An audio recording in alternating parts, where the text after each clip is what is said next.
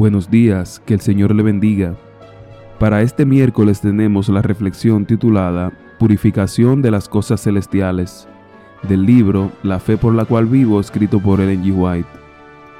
Hebreos 9, 22 y 23 dice, Y casi todo es purificado según la ley con sangre, y sin derramamiento de sangre no se hace remisión.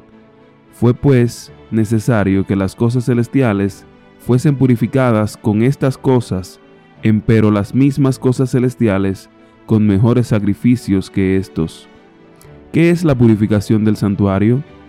En el Antiguo Testamento se hace mención de un servicio tal con referencia al santuario terrenal, pero ¿puede haber algo que purificar en el cielo? En el noveno capítulo de la epístola a los Hebreos se enseña a las claras la existencia de la purificación de ambos santuarios, el terrenal y el celestial. La purificación en ambos servicios, el simbólico y el real, debe efectuarse con sangre, en aquel con sangre de animales, en este con la sangre de Cristo.